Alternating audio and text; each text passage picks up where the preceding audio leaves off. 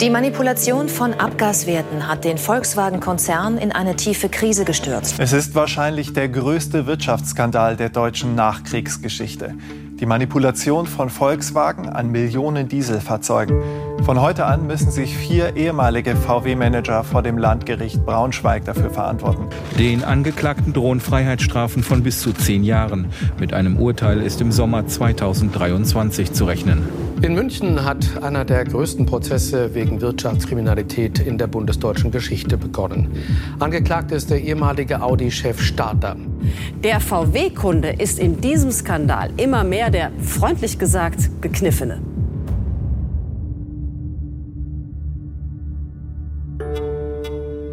Der Skandal, mit dem wir uns heute beschäftigen, ist in der deutschen Wirtschaftsgeschichte wohl mit gar nichts vergleichbar. Es geht um Dieselgate. Dahinter verbirgt sich die millionenfache Manipulation von Automotoren mit dem Ziel, Umweltfreundlichkeit vorzutäuschen, wo in Wirklichkeit weiter die Luft verpestet wurde.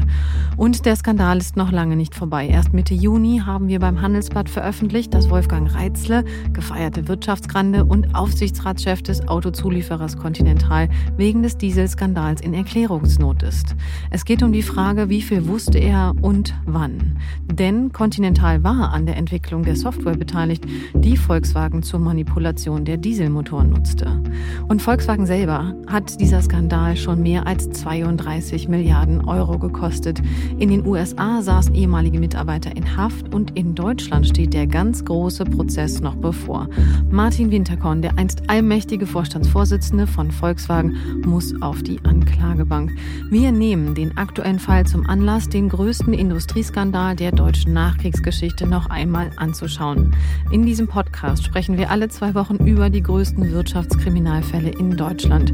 Wer dahinter steckt, wie sie dahin gekommen sind, was noch zu erwarten ist und vor allem auch, welches System das zugelassen hat.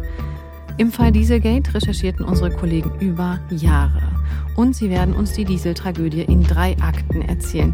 Wir werden darüber sprechen, wie Volkswagen überhaupt dahin gekommen ist, wie der Konzern reagiert hat und natürlich auch, wie die rechtliche Aufarbeitung abläuft. Bei mir im Studio sind unser Investigativchef Sönke Iversen und Stefan Menzel aus unserem Autoteam. Sie wurden 2019 gemeinsam mit anderen Handelsblatt-Reportern für ihre Arbeit mit dem Wächterpreis der Tagespresse ausgezeichnet. Dies ist die erste Folge zu Dieselgate, dem größten, teuersten und wahrscheinlich unangenehmsten Skandal für die stolze deutsche Automobilwirtschaft. Mein Name ist Ina Karabas und damit herzlich willkommen zu Handelsblatt Crime.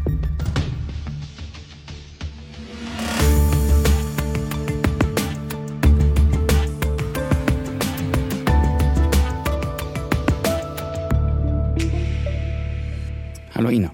Grüß dich. Tag. Ja, also wir haben ja im Vorspann schon einiges zum Thema Dieselgate gehört, aber da steckt natürlich noch wahnsinnig viel drin. Also die unglaublichen Kosten, 32 Milliarden Euro, das muss man sagen, das ist eine Hausnummer. Die Urteile in den USA, ja, aber dann hat natürlich auch Volkswagen durchaus, sagen wir mal, nicht immer ganz eindeutig reagiert hinterher. Aber lass uns vorne anfangen. Wann habt ihr zum ersten Mal von der Sache erfahren, Sönke? Das weiß ich noch ziemlich genau. Das war ein Freitag damals. Ähm, das Handelsblatt äh, hat damals gerade seinen Newsroom umgebaut, so dass wir zu der Morgenkonferenz in ein anderes Gebäude gehen mussten. Und in dieser Konferenz war aber Dieselgate überhaupt gar kein Thema. Das äh, kam nicht vor. Davon wurden wir erst abends überrollt. Genau, und abends dann wahrscheinlich, weil die Meldung kam aus den USA. Genau ich glaube, New York war der Sitz der Behörde, jedenfalls also mindestens sechs Stunden Zeitverschiebung. Und die US-Behörden hatten Volkswagen da schon seit Jahren bearbeitet, muss man sagen, und äh, dazu aufgefordert, reinen Tisch zu machen, immer wieder nachgefragt, nachgebohrt, aber Volkswagen hat gemauert, gemauert, gemauert. Und am 18. September 2015 platzte den Amerikanern dann der Kragen und die haben eine Meldung veröffentlicht, wie sie, glaube ich, noch nie vorher veröffentlicht worden war. Dann, dann hören wir uns die doch mal an. Die Umweltschutzbehörde hat festgestellt, dass Volkswagen in bestimmten Dieselfahrzeugen der Modelljahre 2009 bis 2015 Abschalteinrichtungen hergestellt und eingebaut hat. Diese Abschalteinrichtungen umgehen das Emissionskontrollsystem der Fahrzeuge oder setzen es außer Betrieb. Daher verstieß Volkswagen gegen Abschnitt 203 des Luftreinhaltegesetzes. Die Umweltschutzbehörde ist befugt, diese Angelegenheit an das Justizministerium der Vereinigten Staaten zu verweisen, um geeignete Durchsetzungsmaßnahmen einzuleiten. Jeder Hersteller, der ein regelwidriges Fahrzeug verkauft, zum Verkauf anbietet, in den Handel bringt, importiert oder eine der vorgenannten Handlungen veranlasst, kann mit einer zivilrechtlichen Strafe von bis zu 37.500 US-Dollar pro Fahrzeug belegt werden. Da kann man, glaube ich, sagen, das hört sich schon wirklich bedrohlich an für einen Konzern, wenn man so eine Meldung sieht und hört. Wie hat Volkswagen reagiert? Anfangs, also an jedem Schicksalsabend, wenn wir ihn so nennen, und es war ja ein Schicksalsabend am 18. September 2015, taten die VW-Offiziellen komplett ahnungslos. Und selbst im Aufsichtsrat, äh, das haben wir später erfahren, gaukelte das Management vor, es wäre eher unbedeutend das Thema. Aber spätestens zwei Tage später, also am Sonntag schon, war klar, das wird teuer, das wird so richtig teuer. So teuer, dass die Existenz von Volkswagen auf dem Spiel stand. Und ähm, naja, wir haben sie ja gehört, diese Umweltschutzbehörde, die Meldung klang wirklich extrem bedrohlich und war es auch. Mhm, Stefan, du hast hier die Originalmeldung der US-Umweltbehörde vom 18. September, wir haben es gehört, 2015 mitgebracht. Die ist ähm, sechs Seiten lang und enthält auch eine Liste der Fahrzeuge, die bei Volkswagen betroffen sind. Ja, entscheidender Punkt. Äh, wir sprechen ungefähr über 500.000 Autos und das war sozusagen die gesamte Product Range, Produktportfolio, das Volkswagen zusammen mit Audi in den USA angeboten hat. Also Golf war, da, äh, Golf war dabei, der Passat, der Jetta, Audi A3. Das waren zu dieser Zeit, also vor sieben Jahren, die Standardmodelle, mit denen man auch, ähm, ja, in, äh, mit denen Volkswagen eben auch in den USA vertreten war. Und entscheidend ja, ich weiß auch, ich habe damals auf dem Sofa gesessen, Freitagabend. Das war, also, ups, weil, weil die Frage, was kommt da raus, ja? Und da stand halt drin, maximal 37.500 pro Auto. Mal 500.000 macht so an die 20 Milliarden. Wow, das muss wirklich, also da müssen noch ein paar andere Leute an dem Abend von der Couch gefallen sein. Und äh, was ich ganz interessant finde, das waren und sind ja auch alles VW-Klassiker, die du aufgezählt hast. Mhm. Ähm, und ja, es ist ja dann auch äh, eine unglaubliche Summe zusammengekommen. Wie gesagt, inzwischen hat Volkswagen mehr als 30 Milliarden Euro gezahlt. Für 20 Milliarden waren nur USA dann halt, ne? Genau, 20 ja. Milliarden plus, äh, aber wahnsinnig, also unfassbar viel Geld, selbst für einen Konzern wie Volkswagen. Nochmal, wir reden hier nicht von Millionen, sondern von Milliarden Euro.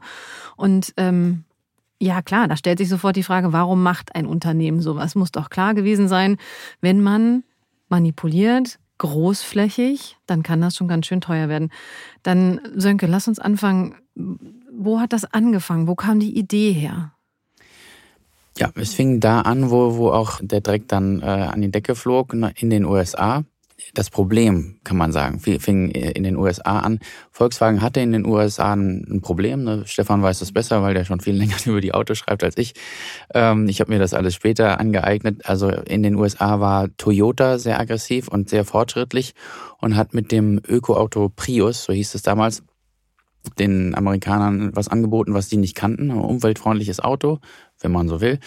Und äh, in den USA gab es auch strenge Umweltauflagen, besonders in Kalifornien. Und das gilt als besonders umweltbewusst. Und da musste Volkswagen irgendwie selbst Angebote schaffen. Mhm. Hätte man ja auch gar nicht unbedingt gedacht, ne, dass gerade in den USA äh, gelten ja sonst nicht unbedingt als umweltbewusst in allen Beteiligten, dass gerade da ein deutscher Autokonzern ähm, und also unter Druck gerät. Also Stefan, was, was hat VW sich dann überlegt? Ja, also es muss da eine Lösung her, weil Volkswagen wollte mit seinen Dieseln in den amerikanischen Markt hinein. Ja, also irgendwie strenge kalifornische Umweltgesetze und man hat rumprobiert, verschieden, nach verschiedenen Lösungswegen geguckt und ja, leider sind dann irgendwelche schlauen Ingenieure, vermeintlich schlauen, auf die Idee gekommen, da ein bisschen rumzutricksen bei der ganzen Geschichte. Mhm. Das heißt aber, wenn ich da nochmal nachfragen darf, es gab keinen Weg, wie man es ohne Tricksen geschafft hätte? Doch, aber der wäre halt sehr kompliziert und teuer geworden irgendwo. Und ähm, ich denke, also ich sage mal Stichwort AdBlue, diese äh, Harnstofflösung, da reden wir, glaube ich, noch ein bisschen mehr drüber. Ähm, das wäre es gewesen, aber man hat dem Ganzen nicht getraut und dann hat es nicht hingekriegt. Es wäre sehr teuer gewesen. Und äh, dann kamen irgendwelche Ingenieure bei Volkswagen auf die Idee, doch mit der Software ein bisschen rumzustrecken, ja. Also an einem, an einem Auto rumzubasteln, rund zu manipulieren, was natürlich nicht so viel Geld kostet. Nach einer kurzen Unterbrechung geht es gleich weiter. Bleiben Sie dran. ServiceNow unterstützt Ihre Business-Transformation mit der KI-Plattform. Alle reden über KI, aber die KI ist nur so leistungsfähig wie die Plattform, auf der sie aufbaut. Lassen Sie die KI arbeiten für alle. Beseitigen Sie Reibung und Frustration Ihrer Mitarbeiter und nutzen Sie das volle Potenzial Ihrer Entwickler. Mit intelligenten Tools für Ihren Service, um Kunden zu begeistern. All das auf einer einzigen Plattform. Deshalb funktioniert die Welt mit ServiceNow. Mehr auf servicenow.de/slash AI for People. Also nochmal, da hat jemand dann gedacht, okay, es gibt einen schwierigen Weg und es gibt einen vermeintlich einfachen Weg. Vermeintlich deswegen, weil, wie gesagt, wir hatten schon darüber gesprochen, ist dann sehr teuer geworden. Und dann haben sie sich für den vermeintlich einfachen Weg entschieden, Sönke. Genau. Also, ja, das klingt, klingt komisch, weil man weiß aus dem eigenen Unternehmen, wenn der Chef einem sagt, äh, jetzt, jetzt löst mal dieses Problem und dann kann man nicht zum Chef gehen und sagen, ich habe das leider nicht gelöst, aber wir könnten doch betrügen. Ne? Das ist, kennt man aus dem eigenen Unternehmen eher selten. Also das mag wie Satire wirken, aber Volkswagen hat tatsächlich ähm, diese Dieselmotoren nur durch Manipulation, also durch Trickserei, ähm, umweltfreundlich aussehen lassen und gleichzeitig und das ist das eigentlich Verrückte an dem ganzen Kanal. Gleichzeitig hat Volkswagen diese wahnsinnig große Werbekampagne angestoßen in den USA. Die hieß Clean Diesel. Und da haben sie alle Register gezogen. Da hat Volkswagen dann Werbespots, lustige Werbespots mit für die Dieselmotoren produzieren lassen von ganz tollen Regisseuren und haben ähm, Sattelschlepper grün-blau angestrichen und, und auf Roadshow geschickt und dann beim Super Bowl, ne, natürlich bei der teuersten Werbebühne, die es überhaupt auf der Welt gibt, Anzeigen für Clean Diesel gemacht. Mhm. Wohl wissend, dass er halt nicht clean war, sondern man nur durch Tricksereien äh, ihn clean aussehen lassen konnte. Aber so war das damals. Jetzt muss man ja wirklich sagen, also mit Diesel hat ja VW aus heutiger Perspektive ohnehin offensichtlich ein bisschen aufs falsche Pferd gesetzt.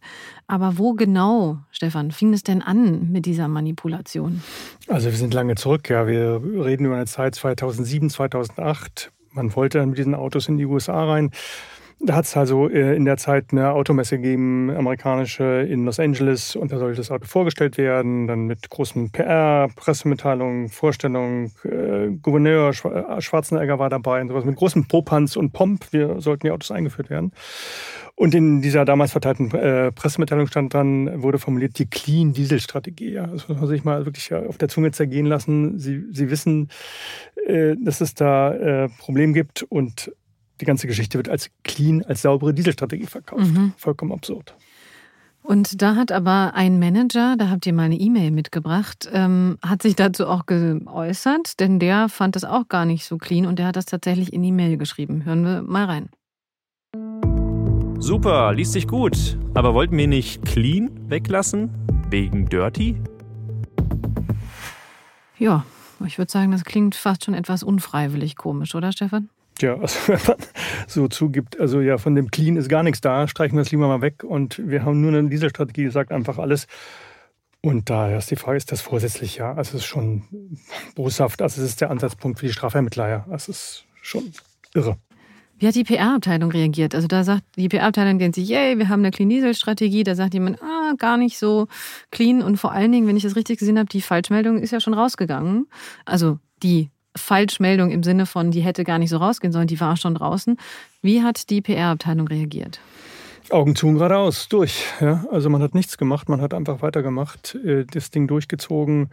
Auch die ganze Veranstaltung mit dem Schwarzenegger da in Los Angeles. Äh, ja, unser Freund aus der Steiermark, Weißwurstessen, Deutsch-Austrian Connections in Kalifornien. Und als Höhepunkt äh, auf diesem Festhalten auf dieser Automesse ist dann noch ähm, ein Jetta TDI Clean Diesel zum Car of the Year, Green Car of the Year mhm. gewählt worden. Also das grünste Auto des Jahres. Wunderbar. Mhm. Unfassbar. Die Strategie, die die PR-Abteilung damals gefahren hat, die lässt sich auch sehr gut in einem Satz wiedergeben, die auch in einer Mail stand. Hören wir kurz rein. Jetzt ist es raus. Wir können nur nach vorn. Ja, also, also nur nach vorne hat ja ein Stück weit funktioniert, muss man sagen. Doch, der Erfolg ist ja dann relativ schnell verflogen. Heute wissen wir, wie gesagt, Stefan, du hast es schon gesagt, ähm, allein in den USA hat der Dieselskandal den Konzern 20 Milliarden Dollar gekostet. Ähm, aber wieso sprechen wir eigentlich die ganze Zeit, Sönke, nur über VW? Das äh, ist mir noch nicht so ganz klar, weil schließlich muss man ja auch sagen, die anderen Automobilkonzerne, die haben auch die ähnliche, also die gleiche vielleicht nicht, aber eine ähnliche Strategie gehabt. Ja, das stimmt. Also die kurze, die kurze Antwort auf, äh, war Volkswagen schlechter als die anderen? Nein, sie waren alle gleich schlecht, die deutschen Hersteller. Um das zu verstehen, müsste man jetzt nochmal zehn, zwölf Jahre zurückgehen. 1996 war es. Da haben Audi, BMW, Mercedes, Porsche und Volkswagen das sogenannte Abgaszentrum der Automobilindustrie gegründet. Das hat 10 Millionen D-Mark damals gekostet, äh, die die Autokonzerne da jährlich reingesteckt haben. Für diejenigen, die es nicht mehr wissen, 10 Millionen D-Mark sind heute ungefähr die äh, Hälfte halt. Ne? Die Hälfte, genau. Das war damals ja, war keine große Summe, aber doch immerhin. Ne? Und ähm, siebeneinhalb Millionen Mark äh, kamen dann noch zusätzlich vom Land Baden-Württemberg. Ne? Da hat sich der Ministerpräsident äh, dafür stark gemacht, weil Abgasforschung war ja eine tolle Sache und Sauberkeit, Umweltfreundlichkeit. Deutschland als Vorbild. Und der Sitz dieses Abgaszentrums war dann auch äh, das Porsche Entwicklungszentrum in Weissach. Und da wollte man also gemeinsam daran forschen, Autos umweltfreundlicher zu machen. Ja, also es ist ja erstmal ein gutes Ziel, kann man sagen. Was ist dann passiert? Das klappte auch. Also ähm, da, da konnte man noch Zutrauen in die deutsche äh, Technologieführerschaft haben und die deutsche Ingenieurskunst. Die, ähm, ich glaube, die Mercedes-Ingenieure waren dann die ersten, die mit diesem Harnstoff-Wasser-Gemisch, von dem wir noch viel hören werden äh, in dieser in diesem Podcast, mit diesem Gemisch um die Ecke kamen. Und die haben herausgefunden, wenn man das in den ja, Abgas, also da, wo das Abgas produziert wird, wenn man das da reinspritzt, dann senkt das dramatisch die Umweltbelastung. Also dramatisch heißt um bis zu 90 Prozent. Das ist viel. Ja, das ist richtig viel. Und dieses Gemisch hat man dann AdBlue genannt, muss natürlich einen englischen Namen haben, wie, wie alles, was vermarktet wird. Und äh, da setzt dann auch bald nicht nur Mercedes drauf, sondern auch Audi, BMW, Porsche und Volkswagen. Ja, aber grundsätzlich klingt sie erstmal, also es gab ein Problem, sie haben irgendwie sich überlegt, was eine Lösung ist, sie haben eine Lösung gefunden. Und also wie gesagt, eigentlich klingt die Geschichte ja bis zu dem Punkt erstmal gut. Ja, bisher ist, also so, so gesehen ist in der Erfolgsgeschichte, AdBlue war nun, ja, das hat sich dann schnell rausgestellt, war gleichzeitig Segen, weil, weil es diese Umweltfreundlichkeit brachte, aber auch ein Fluch. Denn äh, okay, die, die Hersteller hatten jetzt endlich einen Weg gefunden, den Diesel, der immer eigentlich als dreckig galt, sauber zu machen. Andererseits brauchten die Motoren dann aber beim Fahren so viel AdBlue, dass die Kunden ständig nachtanken hätten müssen. Da musste man also dann, ne, nachtanken funktioniert ja nur, wenn es einen Tank gibt. Und wenn man den ordentlich groß ausstattet, ist halt weniger Platz in den Autos für andere Sachen. Und äh, das ließ sich schlecht verkaufen. Also Umweltfreundlichkeit ja, aber die Techniker und, und der Vertrieb hat gesagt, die Leute wollen den Platz lieber für Gott, Stereoanlagen und was man sonst noch an Schnickschnack heute in den, in den Autos einbaut. Können wir das nicht kleiner machen? Warum muss das so viel Platz wegnehmen? Und da mhm. gab es also einen, einen Streit sozusagen, ne, der Platz im Auto ist halt begrenzt und da gab es einen Kampf darum, wie man den nutzt, wofür mhm. er genutzt wird. Mhm. Ja, ähm, vielleicht kann man, sich, kann man sich heute gar nicht mehr vorstellen. Heute ist ja diese AdBlue-Technik etabliert. Ja? Also wer heute einen Diesel fährt, der fährt an die Tankstelle und äh, kann das problemlos tanken. Aber wir sind halt 15 Jahre zurück. Und es waren die Anfänge dieser Technologie. Wenn man halt dieses AdBlue auf die Finger gekriegt hat, hat es gestunken wie ja. Unangenehm. Und es ist ja klebrig, ja, was wie Taubendreck. Irgendwann wollte es gar nicht anpassen. Und man das war innerhalb in der, unter den Herstellern, man war auch skeptisch gegenüber dieser Technik, diesen Anfängen dieser Technik. Ist das wirklich nötig? Braucht man das? Weil, ja, man muss ja, ja, das haben wir heute, man muss ja auch ein zweites Verteilnetz aufbauen, sozusagen, in den Tankstellen, ja. Also zusätzlich Zapfsäulen, die wir heute haben, aber das gab es ja damals alles nicht. Und wenn es einen Ausweg gegeben hätte, da das zu verhindern, dann ja, dann lieber doch einen Ausweg nehmen. Mhm. So als Grundgedanken dahinter. Ist halt so. Man hat einerseits den hehren Anspruch, Umweltfreundlichkeit, andererseits diese unglaublich schlecht zu vermarktende Flüssigkeit. Ne? Also Harngemisch sagt ja schon. Pipi. Ne? Genau. Es gab einen Techniker oder einen Manager bei äh, Volkswagen, der hat immer gesagt, geh mir weg mit deinem Pipi. wenn, wenn, wenn der Techniker sagt, wir müssen mehr AdBlue äh, haben. Und also die Vorstellung, wenn, der, wenn jemand wie Winterkorn sich vorstellt, soll ich jetzt meinem Kunden der sein äh, Audi A3 oder bei, bei Mercedes, ne, die S-Klasse, kann man sich vorstellen, dass jemand, der 50, 80, 100.000 Euro für ein Auto ausgibt, dass der mit einer Harnstoff, also sich alle paar Monate an die Tankstelle wagt und eine Harnstoffgemisch in sein Superauto äh, reingießt. Ne, das konnte man sich nicht vorstellen. Damals. Also, Damals, Damals genau. Ja. Ähm, ja, also ich, ich sehe, ich, ich sehe das Problem. Ne? Also es gab eigentlich eine Lösung für das Problem, die war aber nicht sexy und die war offensichtlich zumindest vermeintlich schwer vermarkt. Man sieht heute, es wäre vielleicht dann sogar doch gegangen. Also hatten Sie ein Problem, aber was jetzt genau war die Lösung?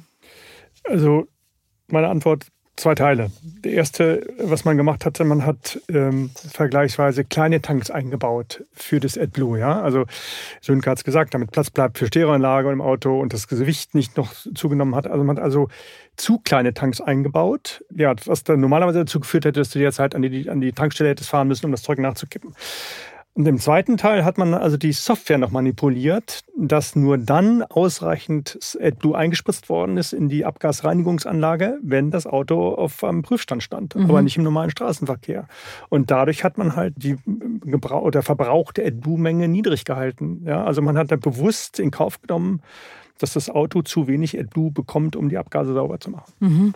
Also wenn man irgendwie versuchen, würde, versuchen wollen würde, das positiv auszudrücken, dann war da ein gewisser Pragmatismus unterwegs, der allerdings irgendwie deutlich übers Ziel hinausgeschissen ist. Noch ein ganz wichtiger Punkt dabei.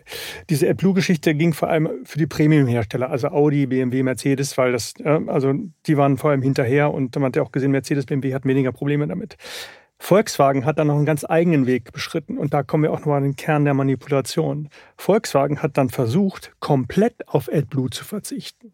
Das Großteil der Autos, die in den USA dann sozusagen am Pranger standen, diese 500.000 oder was, waren dann, also weil äh, VWs, weil VW auf den Gedanken gekommen war, lass uns doch irgendwie komplett auf AdBlue verzichten und die haben dann nur manipulative Soft Manipulationssoftware drin gehabt, um ähm, sozusagen diesen AdBlue-Weg komplett zu vermeiden. Also das ist dann nochmal erschwerend. Volkswagen mhm. hatte mal richtig daneben gegriffen, weil sie gesagt haben, wir haben so eine tolle Software äh, und wir können komplett auf AdBlue verzichten. Und diese Autos haben, waren halt nur sauber auf dem Prüfstand, wenn die Autos abgenommen worden sind für die Straßenzulassung, was weiß ich. Mhm. Und äh, im Straßenverkehr waren das halt Dreckschleudern. Mhm.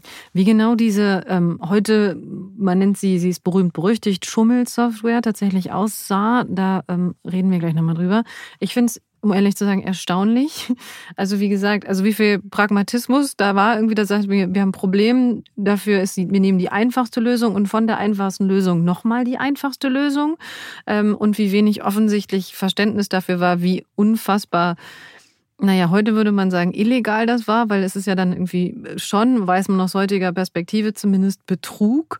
Aber lass uns noch mal äh, ganz kurz in die USA blicken, denn genau da, wo die Strafen am höchsten sind, wenn geschummelt wird, da hat Volkswagen dann, du hast es gesagt, mit vollem Bewusstsein damit geworben, dass die Autos sauber waren, obwohl sie, naja, kann man so sagen, dreckig waren. Genau, also das geht wirklich schon lang zurück. Ne? Wir haben eine Mail gefunden aus 2006.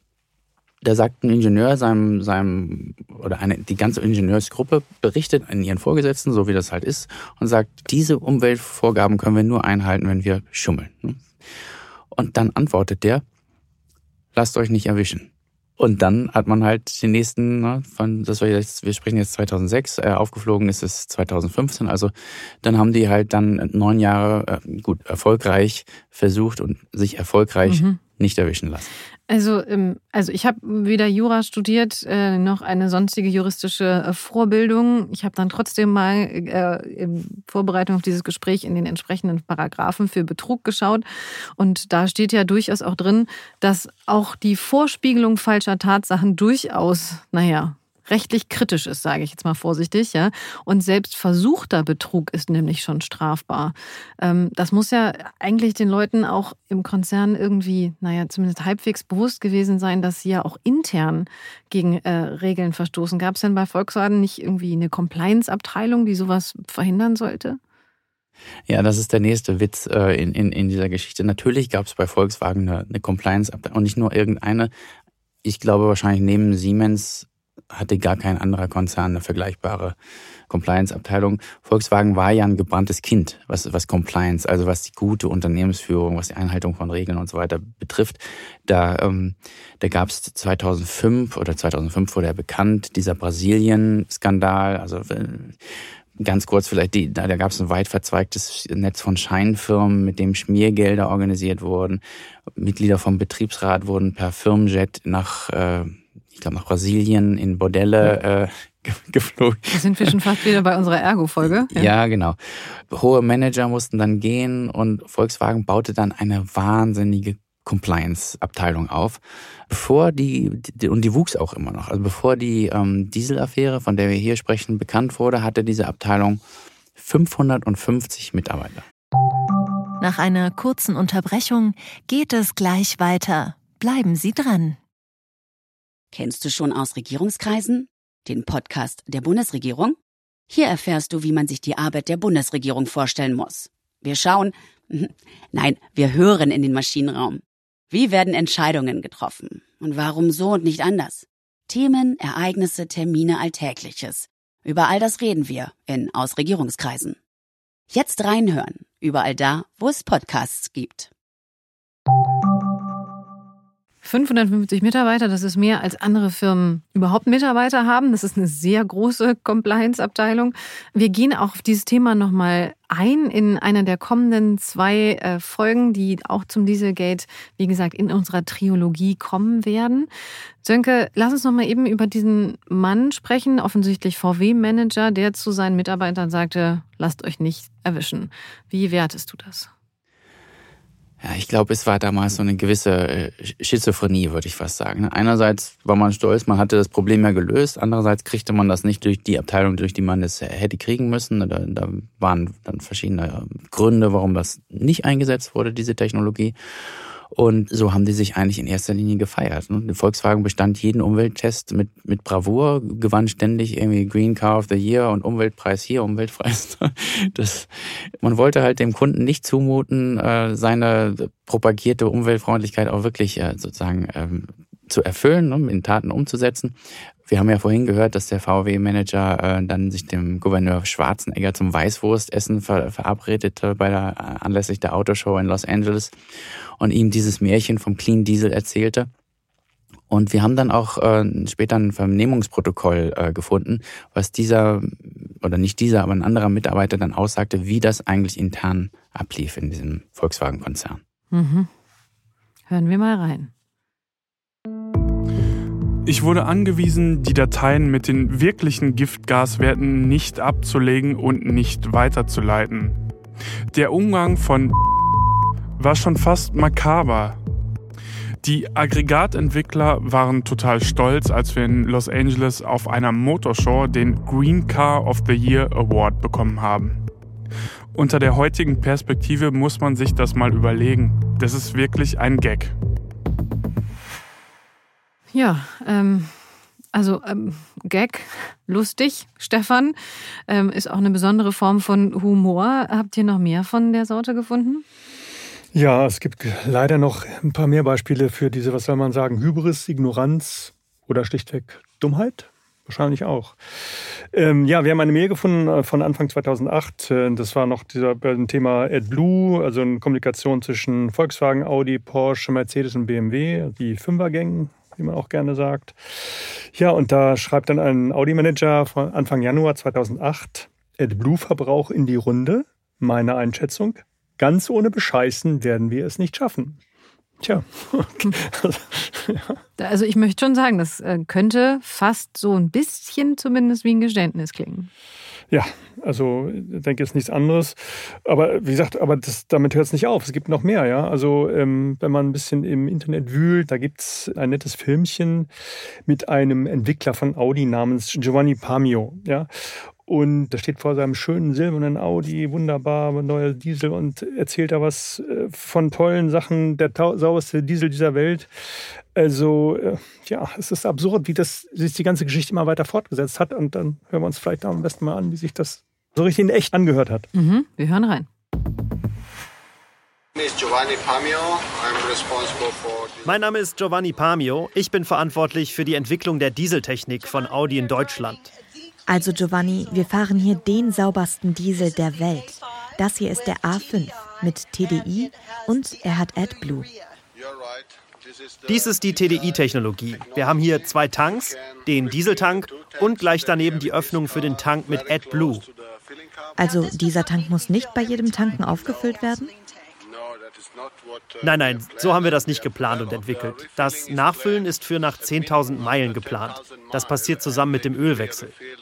Also macht das dann der Mechaniker? Ja, genau. Ja, also man kann sagen, also die Geschichte, wenn man böse sagen würde, Märchen, die VW die ganze Zeit erzählt hat, auch damals schon Arnold Schwarzenegger, die erzählt der Mann auch. Also die trägt irgendwie weiter. Genau, Volkswagen hatte sich offenbar angefreundet mit diesem Märchen vom Clean Diesel und erzählte das halt jedem, der es hören wollte. Und ja, ich meine, jeder, der ein Auto hat, weiß ja, wann er zum Ölwechsel muss. Ne? Wenn der Pamio sagt, äh, das macht das AdBlue machen wir mit dem normalen Ölwechsel zusammen. Und die eigenen Daten, die Volkswagen hatte, zeigten, dass der AdBlue-Verbrauch viel, viel höher wäre, äh, wenn man ihn so verbrauchte, wie man ihn hätte verbrauchen müssen, um die Umweltauflagen halt einzuhalten. Und Trotzdem haben wir bei Beispiel ähm, bei Audi, ne, der VW-Tochter Audi, eine interne Anweisung gefunden, in der es hieß, der Kunde darf mit AdBlue nicht in Berührung kommen. Mhm. Also der darf nicht nachtanken. So, und anderthalb Jahre hält das halt auch nicht so. Und dazwischen ist halt der Zeitraum, den man überbrücken muss und den hat man mit Betrug überbrückt. Mhm. Man muss aber ja auch nun wirklich an der Stelle sagen, diese Geschichte, die hat funktioniert, die hat getragen. Also ich erinnere mich auch noch gut dran und wir und wahrscheinlich alle auch. AdBlue, das stand für Qualität. Das war irgendwie so deutsche Ingenieursleistung, das war irgendwie was Positives, das stand irgendwie auch für was Teures, also besondere teure Autos. Und ähm, die Unternehmen und das Unternehmen auch ist zumindest offensichtlicher damit durchgekommen, zumindest eine Zeit lang. Ja, also wir müssen ja gucken, wir reden über einen Zeitraum, ja. Also äh, rückblickend, es ging 2007, 2008 ging es los, 2015 ist das Ganze erst äh, aufgeflogen. Es gab auch Zwischenschritte sozusagen, dazwischen gerade in den USA. Das Umweltbewusstsein hat zugenommen, ja. Also die Vorschriften wurden strenger, ja. Und ähm, von daher wurde auch das technische Problem für Volkswagen und Co. und Audi immer größer, ja, weil immer mehr verlangt wurde. Und äh, es war das Grundproblem, was einfach da war, auf dem Prüfstand theoretisch alles wunderbar, aber im Straßenverkehr eben nicht. Und ja, hat man eben an der Software weiter geschraubt, gefeilt, um irgendwie die ganze Sache hinzutricksen. Mhm. Genau, über diese Software sprechen wir jetzt noch ein bisschen genauer. Äh, wir haben schon gesagt, die haben eine Software entwickelt, die eben dafür gesorgt hat, dass man den hohen Verbrauch irgendwie nicht bemerkt hat. Und dieses irgendwie, das werden wir klären. Diese Software, die war schon 2008 fertig. Wir haben drüber gesprochen. Und sie sorgte dafür, dass die Abgasreinigung im Straßenbetrieb abgeschaltet wurde, im Straßenbetrieb so und angeschaltet wurde, wenn das Auto auf einem Teststand stand. Also was gab es denn da jetzt noch zu ändern, Sönke? Ja, das ist der Punkt, wo, wo die Amerikaner, glaube ich, am sauersten drüber sind. Also wie du sagtest, die Abgasreinigung wird also abgeschaltet im Straßenverkehr. Und wir wissen alle, welches Thema die Umweltbelastung in den Straßen, in den Innenstädten vor allem war. Und dann hatte man dieses wahnsinnige Phänomen. Einerseits, die Umweltauflagen wurden immer höher und die, die Autokonzerne haben uns erzählt, dass ihre Autos grün sind und dass sie das alles erfüllen. Gleichzeitig wurde aber alle paar Monate, besonders in den Sommermonaten, die, die Abgasbelastung in den Innenstädten gemessen und die, die wurde immer höher. Also wir hatten, die Autos wurden angeblich immer grüner und die Städte aber immer dreckiger. Da gab es halt einen riesen Dissonanz. Das passte einfach nicht übereinander.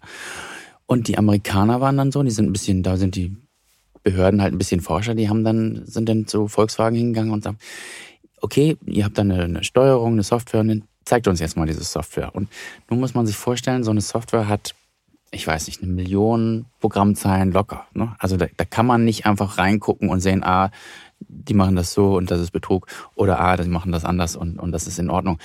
Man musste also ähm, von Volkswagen sich sagen lassen, welche Programmteile für welche zuständig sind und die konnte man dann genauer analysieren. Mhm.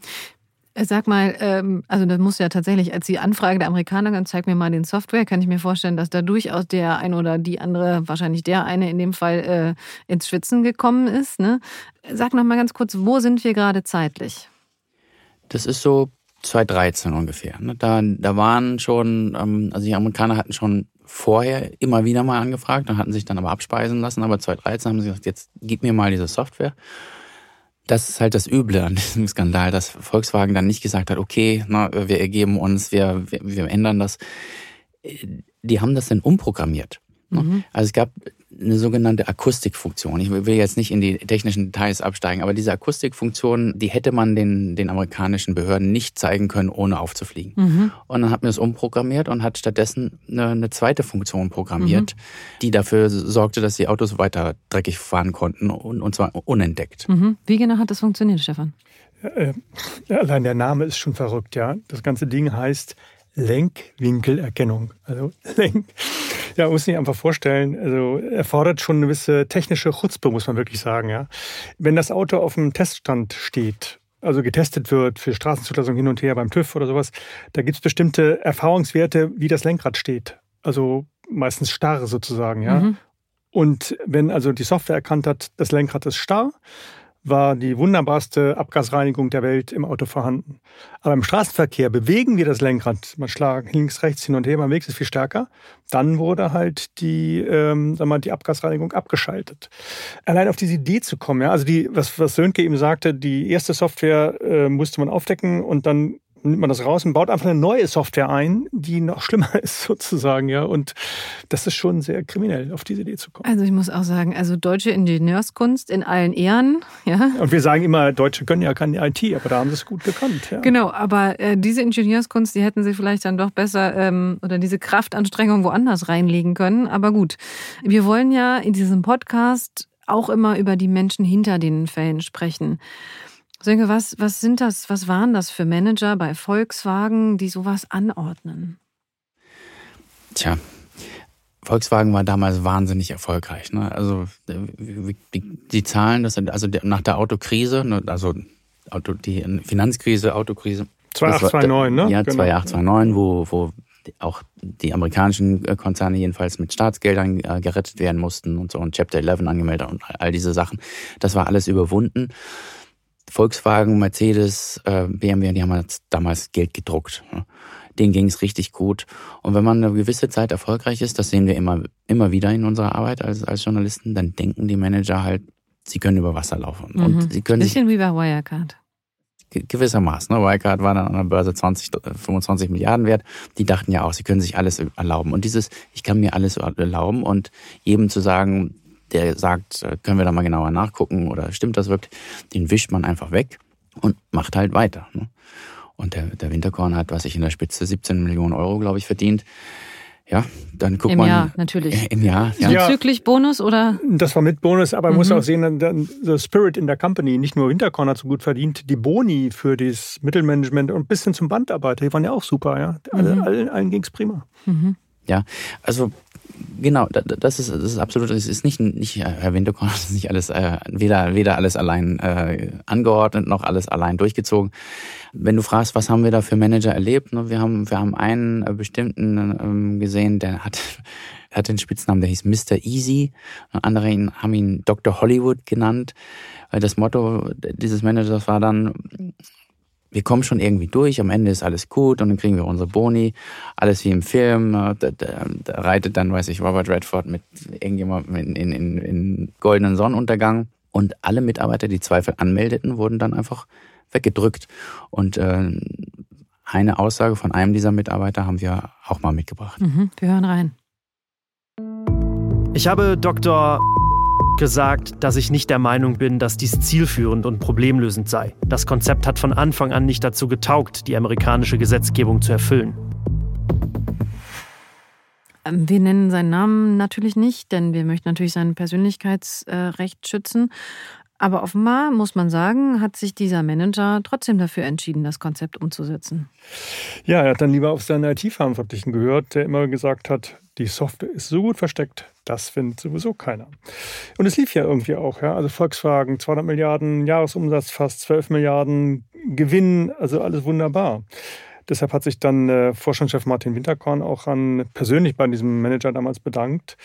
Äh, es gab einen Vorstandsausschuss für Führungsfragen, der hat dann das Gehalt geprüft und auf einmal gab es für besagten Manager 37.000 Euro brutto im Monat plus einen Bonus von mehr als einer Million. Ja. Ich weiß nicht, wie viel Sie im Monat verdienen. Aus meiner Perspektive ist das doch schon sehr viel. Ja, äh, erfolgreich manipuliert, kann man nur sagen, mhm. oder? In jedweder Beziehung. Mhm. Ja, das ist, ne, wenn man, wenn man 37.000 Euro im Monat verdient und noch eine Million oben drauf bekommt, der hat dann halt diese Abschaltung äh, durchgewunken. Die hieß damals äh, Defeat Device. Die US-Behörden, das ist ein ganz wichtiger Begriff, die US-Behörden haben Volkswagen immer wieder gefragt, ob in der Software eine Funktion eingebaut sei, die man mit einem Defeat-Device vergleichen könne. Und da haben wir auch eine Aussage eines Mitarbeiters zu dieser Problematik mal einfach mitgebracht. Die Verwendung des Begriffs Defeat Device war untersagt. Herr Dr.